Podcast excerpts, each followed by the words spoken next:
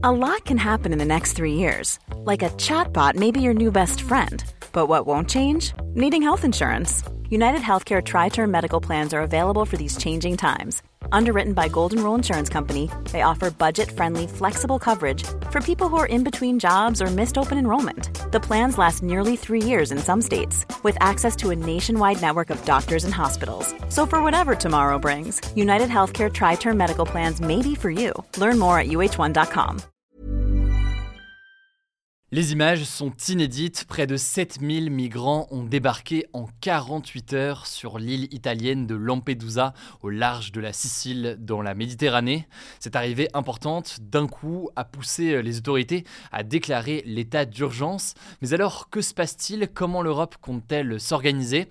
Salut, c'est Hugo, j'espère que vous allez bien. C'est donc le sujet à la une des actualités du jour aujourd'hui. En près de 48 heures donc, plus de 7000 personnes sur 120 bateaux ont débarqué sur l'île de Lampedusa, l'équivalent de la population locale selon un dernier bilan de la Croix-Rouge italienne. Et plus largement, ces dernières années, Lampedusa, qui est située à 150 km des côtes de la Tunisie et à 300 km des côtes de la Libye, est devenu le lieu d'arrivée de nombreux migrants et réfugiés en provenance notamment d'Afrique et qui souhaitent rejoindre l'Europe pour fuir des situations économiques et sociales difficiles ou encore pour fuir la guerre qui frappe, vous le savez, un certain nombre de régions. Alors, l'île de Lampedusa en Italie dispose d'un centre d'accueil de 400 places, un centre qui est évidemment complètement débordé euh, actuellement. Des hommes, des femmes et des enfants sont actuellement donc contraints de dormir dehors sur des lits en plastique et avec des couvertures de survie dans la situation actuelle. Par ailleurs, 5000 personnes devraient être transférées vers la Sicile où il y a des centres d'accueil plus grands,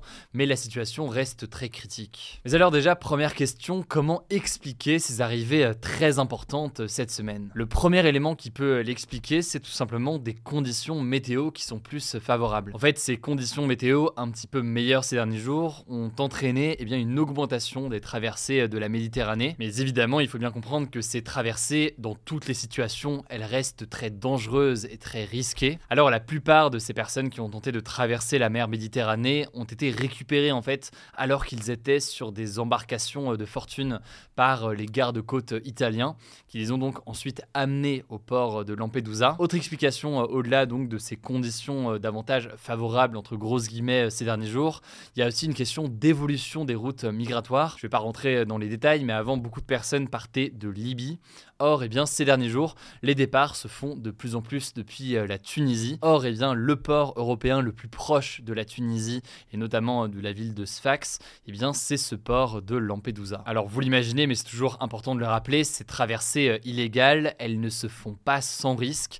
Plus de 2000 personnes sont déjà décédées cette année lors de cette traversée, selon euh, les chiffres de l'Organisation des Nations Unies pour les migrations. Par ailleurs, la dernière victime recensée est un bébé de 5 mois qui serait tombé à l'eau ce mercredi, alors qu'il se trouvait justement sur l'une de ces embarcations. Et plus largement, pour comprendre l'enjeu, en près de 10 ans, c'est plus de 28 000 morts dans la mer Méditerranée. Autrement dit, un bilan humain qui est euh, très très dur et une situation qui est euh, difficile. Mais alors, c'est une question euh, qui revient souvent depuis quelques jours. Quelle est la règle en Europe aujourd'hui concernant l'accueil de ces migrants? Alors, c'est un sujet qui est forcément très complexe parce qu'il y a plein de nuances et de particularités, mais il y a un élément à comprendre, c'est le règlement de Dublin. Ce règlement de Dublin, globalement, pour la plupart des cas, il prévoit que le pays d'arrivée d'un migrant dans l'Union européenne traite sa demande d'asile. Autrement dit, si un réfugié arrive par exemple ici en Italie, eh bien en général c'est à l'Italie de gérer cette demande.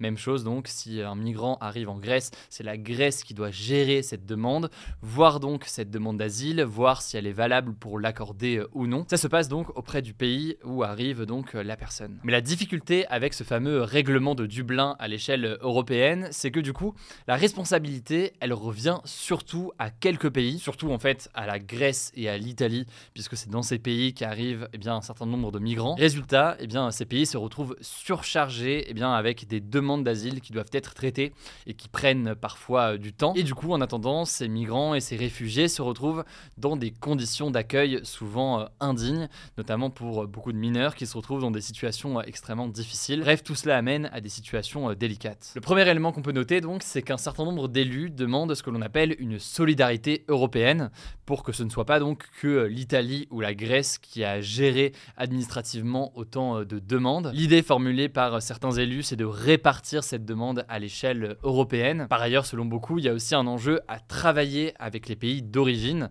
notamment pour lutter contre le trafic d'êtres humains. En effet, il faut quand même le rappeler, eh bien, ces traversées, elles se font euh, via des passeurs, des passeurs qui illégalement donc, eh bien, pour l'appât du gain, vont euh, tenter eh bien, de faire traverser ces personnes-là. Souvent, ces personnes-là mettent beaucoup d'argent, des centaines d'euros. C'est donc un véritable business pour euh, ces passeurs et ça pose un risque immense pour ces personnes qui tentent de traverser la Méditerranée et qui se retrouvent, du coup, vous l'imaginez, à prendre des risques colossaux.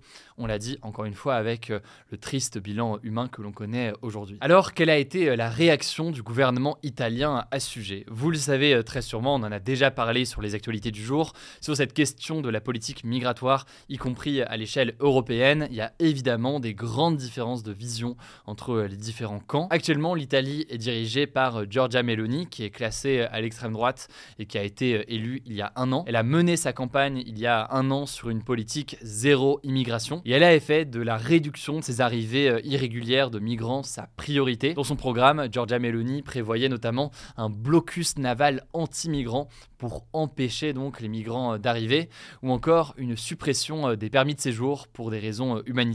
Mais ces mesures, aujourd'hui, pour tout un tas de raisons, et je vous mets des liens en description pour en savoir plus, c'est des mesures qui peinent à être mises en place par ce gouvernement. Et en parallèle, eh bien, la situation humanitaire reste importante, on l'a dit donc, avec les décès qui se multiplient et les arrivées irrégulières aussi euh, qui se multiplient. Pour vous donner une idée, il y a eu 124 000 arrivées depuis euh, janvier 2023 en Italie contre 65 000 l'an dernier. Et par ailleurs, selon pas mal d'Italiens, il y a là aussi un manque de solidarité européenne justement pour traiter au mieux ces demandes d'asile qui sont euh, reçues de la part des personnes qui arrivent. Alors du côté de la France, le ministre de l'Intérieur Gérald Darmanin eh bien, a convoqué une réunion ce vendredi avec la gendarmerie, la police et les services de l'immigration. Bref, c'est un débat qui risque de revenir y compris en France, dans les prochains jours, avec un projet de loi sur euh, l'immigration qui devrait euh, arriver. On aura l'occasion euh, d'en reparler, mais la question évidemment de la politique à l'échelle européenne devrait aussi venir. Dans tous les cas, au vu de la situation difficile, ça me semblait essentiel d'en parler dès aujourd'hui. Je vous mets des liens en description pour en savoir plus. On en reparlera évidemment dans les prochains jours. Je laisse la parole à Blanche et je reviens juste après. Merci Hugo et salut tout le monde. On commence avec cette actu. Le ministère des Affaires étrangères a demandé la suspension de toute collaboration avec des artistes du Niger, du Burkina Faso et du Mali, trois pays d'Afrique qui ont connu des putschs militaires ces derniers mois. Alors cette annonce a rapidement fait réagir le monde de la culture, comme le syndicat national des entreprises artistiques et culturelles, selon qui, je cite, cette décision sans aucun sens d'un point de vue artistique constitue une erreur majeure d'un point de vue politique. Ce vendredi, la ministre de la Culture, Rima Abdul Malak, a affirmé sur RTL que la France ne boycotte jamais d'artistes et a expliqué qu'il est aujourd'hui matériellement impossible de délivrer des visas pour venir en France pour des raisons de sécurité et que les artistes qui ont déjà des visas pourront venir comme prévu. À ce sujet, Emmanuel Macron a déclaré ce vendredi que l'ambassadeur au Niger et des membres diplomatiques étaient, je cite, pris en otage par les militaires au pouvoir à l'ambassade de France et qu'ils ne se nourrissaient plus que de rations militaires. On vous tiendra au courant dès qu'on a du nouveau. Deuxième actu, Emmanuel Macron, je cite, assistera mais ne participera pas à la messe qui sera célébré par le pape François à Marseille le 23 septembre prochain. C'est ce qu'a confirmé l'Élysée ce jeudi. Suite à cette annonce, certains membres de l'opposition, comme le secrétaire national du Parti communiste Fabien Roussel et le leader de la France insoumise Jean-Luc Mélenchon, ont estimé qu'un président n'avait pas sa place à cette messe, que cela allait à l'encontre du principe de laïcité. Face à cette polémique, l'Élysée a rappelé que la loi de 1905, qui sépare l'État et l'Église en France, je cite, n'exclut pas les relations avec tous les cultes et a affirmé que le président participera à cette messe en tant que chef d'État, mais pas en tant que croyant à une cérémonie religieuse. C'est la première fois qu'un président de la République assistera à la messe du pape depuis 1980. Troisième actu toujours en France, il n'y aura pas d'augmentation des prix de l'électricité de 10 à 20% début 2024, selon le ministre de l'économie Bruno Le Maire. Cette déclaration, elle fait suite à une proposition avancée par la Commission de régulation de l'énergie qui suggérait d'augmenter les tarifs de l'électricité alors que les prix auraient doublé en février dernier si le gouvernement n'avait pas mis en place un bouclier tarifaire plafonner les prix pour les particuliers. En éliminant la possibilité d'augmenter les tarifs de l'électricité l'année prochaine, le gouvernement semble donc prêt à continuer à appliquer un bouclier tarifaire en compensant lui-même auprès des fournisseurs d'énergie la différence. Quatrième actu rapidement, Apple va finalement mettre à jour l'iPhone 12 pour se conformer aux règles européennes, a affirmé ce vendredi le ministre délégué chargé de la transition numérique Jean-Noël Barrot. Vous en avait parlé ce mardi, le ministre avait annoncé l'interdiction temporaire de vendre ce modèle d'iPhone en France après que l'Agence nationale des fréquences avait constaté un léger dépassement des valeurs limites sur les ondes électromagnétiques sur l'appareil. Cinquième actu, Hunter Biden, le fils du président américain Joe Biden, a été inculpé ce jeudi pour détention illégale d'armes à feu. Concrètement, il est accusé d'avoir menti en achetant un revolver en 2018 en disant qu'il ne consommait pas de drogue illégale à l'époque, ce qui était faux. Hunter Biden pourrait donc se retrouver en procès en plein pendant la campagne présidentielle de son père l'année prochaine. S'il est reconnu coupable, il risque jusqu'à 25 ans de prison. Il faut savoir qu'Hunter Biden est depuis quelques années au cœur de plusieurs affaires controversées et il est l'une des cibles préférées du camp républicain, donc celui de l'ex-président Donald Trump. Autre actu, deux partisans de l'ex-président brésilien d'extrême droite Jair Bolsonaro, qui ont participé aux émeutes de janvier au Brésil, ont été condamnés ce jeudi à 17 ans et 14 ans de prison, notamment pour tentative de coup d'État. En fait, au début de l'année, des manifestants avaient envahi le palais présidentiel, le Parlement et la Cour suprême à Brasilia, la capitale du pays, une semaine après l'investiture du président de gauche Lula. Il s'agit des premiers procès dans cette affaire. De son côté, Jair Bolsonaro, qui était aux États-Unis au moment des faits, est visé par une enquête pour savoir s'il a joué un rôle dans ces émeutes. On vous tiendra au courant. Septième actu, le collectif Manifeste Psy, qui réunit 8700 psychologues en France, a critiqué les réponses du président sur la santé mentale suite à notre interview la semaine dernière. Ils nous ont demandé un droit de réponse. Alors je vais pas tout vous détailler, mais le collectif qu'on a eu au téléphone a insisté sur le fait que tous les soins ne doivent pas être médicalisés et que la solution ne réside pas dans le fait de former plus de psychiatres, donc des médecins, comme l'a répété plusieurs fois Emmanuel Macron pendant l'interview. Concernant le dispositif Mon soutien psy présenté par Emmanuel Macron comme une solution, le collectif souligne que 93% des psychologues le boycottent et demandent donc plus de moyens dans les services publics en redistribuant les fonds du dispositif, notamment pour augmenter les salaires. Je vous mets des liens en description si vous souhaitez en savoir plus. Dernière actu, c'est une bonne nouvelle, un nouveau traitement qui permet de réduire le risque de développer la bronchiolite chez les nourrissons est désormais disponible en France. La bronchiolite, moi j'en ai eu quand j'étais petite, c'est une maladie respiratoire qui touche principalement les bébés et les jeunes enfants. Concrètement, ce traitement préventif est disponible en pharmacie et dans les hôpitaux et il est recommandé pour les bébés nés depuis le 6 février 2023. La bronchiolite toucherait chaque hiver près de 30% des nourrissons de moins de deux ans. Voilà, c'est la fin de ce résumé de l'actualité du jour. Évidemment, pensez à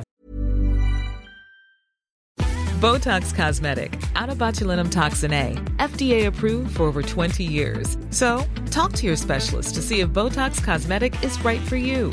For full prescribing information, including boxed warning, visit BotoxCosmetic.com or call 877-351-0300. Remember to ask for Botox Cosmetic by name.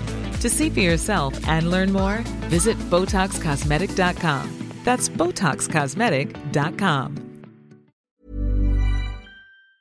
Vous abonner pour ne pas rater le suivant, quelle que soit d'ailleurs l'application que vous utilisez pour m'écouter. Rendez-vous aussi sur YouTube ou encore sur Instagram pour d'autres contenus d'actualité exclusifs. Vous le savez, le nom des comptes c'est Hugo Décrypte. Écoutez, je crois que j'ai tout dit. Prenez soin de vous et on se dit à très vite.